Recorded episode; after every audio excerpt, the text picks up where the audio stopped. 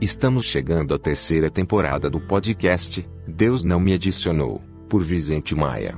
E mesmo sabendo que Deus não é a resposta, continuarei perguntando, não só porque cansei de acreditar, é porque agora eu quero saber por que Deus não me adicionou. Agora vamos a novas perguntas e reflexões que incitará as pessoas a voltarem um olhar mais profundo e imparcial dentro de si para que reflitam naquilo que acredito e julgo ser conveniente para levá-las a criarem uma nova mentalidade que fatalmente as mostrarão uma nova realidade. Observação: toda vez que eu disser próximo, estarei falando de outro tema.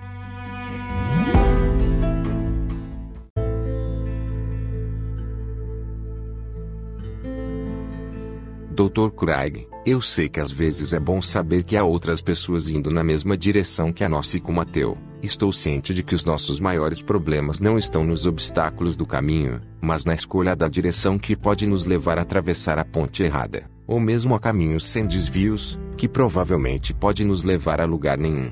Mas porque eu pensava como a maioria, se eu não sabia para onde elas estavam indo, ou mesmo se estavam indo na direção certa.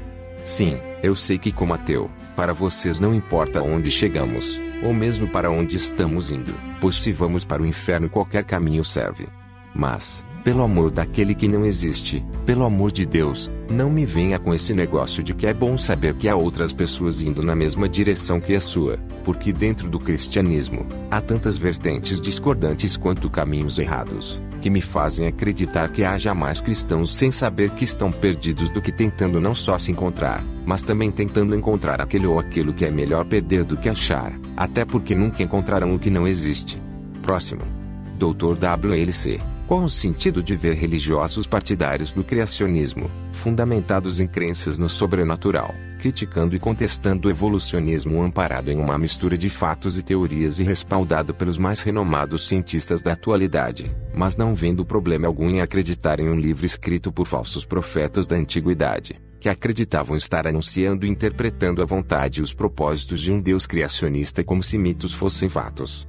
Tudo bem que a teologia e o seu obscurantismo religioso vão continuar pregando por muitos anos ainda seus ensinamentos da Idade das Trevas. Mas seja sincero, Dr. WLC, ver criacionistas ainda hoje tentando proibir o ensino do evolucionismo nas escolas, não parece fabricantes de vela tentando proibir o uso de lâmpadas. Próximo.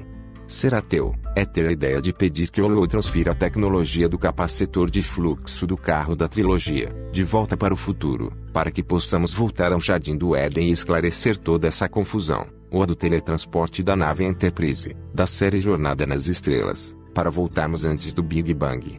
O que estamos esperando? Que os estúdios Disney terminem as filmagens de A Volta dos que não foram, para que em seguida possamos passar essa ideia pelo duro crivo do rigor científico da equipe científica do Departamento de Pesquisas Astrofísicas da Fox Kids, dirigida pelo Dester, para darmos início a esta viagem em direção ao nada e ao grande talvez, que nos levará a lugar nenhum através do túnel do tempo. Próximo. Ser ateu é saber que é razão. É a única atitude que pode realmente unir as pessoas com opiniões divergentes sobre a Bíblia pois como Saramago, não sou teólogo e interpreto literalmente. Até porque não há consenso na sua interpretação, diferente do crente, que aceita que alguém leia a Bíblia e a interprete para ele em muitos casos, até mesmo que pense por ele. Portanto, ser ateu é pensar por si, é ter autonomia para não permitir que digam o que devemos ou não fazer de nossas vidas. Próximo. Ser ateu é ver povos em guerra para defender o seu Deus, mas nunca vi deuses defender povo algum em guerra. Só os que atiram melhor. Ou ficou-se. Até porque há milhares de anos antes do Holocausto, ele deixou de se importar com as intrigas meramente humanas. Portanto, se quisermos uma esperança segura, não deveríamos escolher um Deus que exista, ou não é lamentável que a humanidade se consuma em guerras em nome de deuses que ninguém jamais viu e dos quais tudo o que temos são lendas contraditórias criadas por gente que não quer a paz. Próximo. Muitas pessoas gostam de dizer que um herói, diferente do covarde que pensa melhor com as pernas, é aquele que não teve coragem de correr e fez o que tinha que ser feito, independente das consequências e do seu medo. Outros como W.F. Greenfield, gosta de dizer que o verdadeiro heroísmo consiste em persistir por mais um momento, quando tudo parece perdido, já que segundo Christopher Reeve, Um herói é um indivíduo comum que encontra a força para perseverar e resistir apesar dos obstáculos devastadores, mesmo que pensando assim muitos caíram do cavalo. Mas o que eu quero saber é o seguinte: porque ao invés de se construir estátuas para os heróis mortos, que já estão no céu ostentando orgulhosamente suas medalhas ganhas em guerra, não se colocam os covardes vivos para erigirem monumentos para suas vítimas, que eles têm certeza que as mandaram para o inferno. Só para ilustrar Dr. WLC, o Senhor pode até acreditar que se Deus não nos deu o que mais queremos, é porque Ele tem coisa melhor para nós. Mas Frederick Douglass, o escravo fugitivo, cansado de esperar uma resposta de Deus, resolveu rezar com as pernas enquanto esperou. Próximo. Tudo bem que muitos crentes podem se achar sábios, por saberem um pouco do abstrato mundo bíblico, em detrimento de uma abismal ignorância sobre muitas outras coisas científicas das quais sequer quer saber.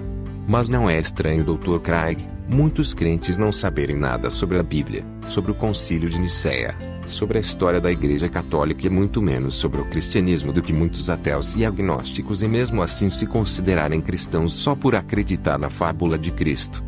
Não deveriam esses ditos cristãos, ao invés de apregoá-lo, ao menos tentar praticar seus ensinamentos, se segundo Arthur Schopenhauer, os católicos usam a religião católica como instrução para mendigar o céu, já que seria muito difícil merecer por méritos. Próximo. Será que não está claro, Dr. WLC, que estamos precisando que um novo código de conduta seja o estandarte que direcionará o caminho que a humanidade deverá seguir? Ou pelo menos discutir se ela quer continuar aceitando sofrer o despotismo e o autoritarismo, além do abuso físico, mental, espiritual e financeiro, típico desses altos sacerdotes religiosos fundamentalistas que sempre usaram e usarão a religião como instrumento de manipulação social, para impedir que o homem descubra que o seu propósito é o desenvolvimento de sua própria personalidade.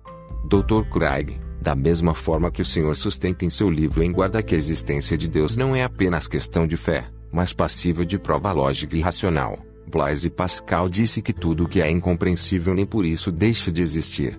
Mas como entender que argumentos, evidências e milhares de razões abstratas que apontam para a existência de um Deus encausado e invisível, possam ser mais plausíveis do que apenas uma concreta que aponta para a sua negação? Eu sei que a minha certeza de que não existe nenhum Deus pode até ser equivalente à minha incerteza já que, tecnicamente não tenho 100% de certeza sobre minha certeza de que não existam. Mas será que não está claro que se existisse qualquer evidência fatual da existência divina, já não teríamos resolvido essa equação e já estaríamos decifrando o enigma antropológico que tanto nos instiga, digo, que tanto nos intriga, por ser essa mais urgente das questões.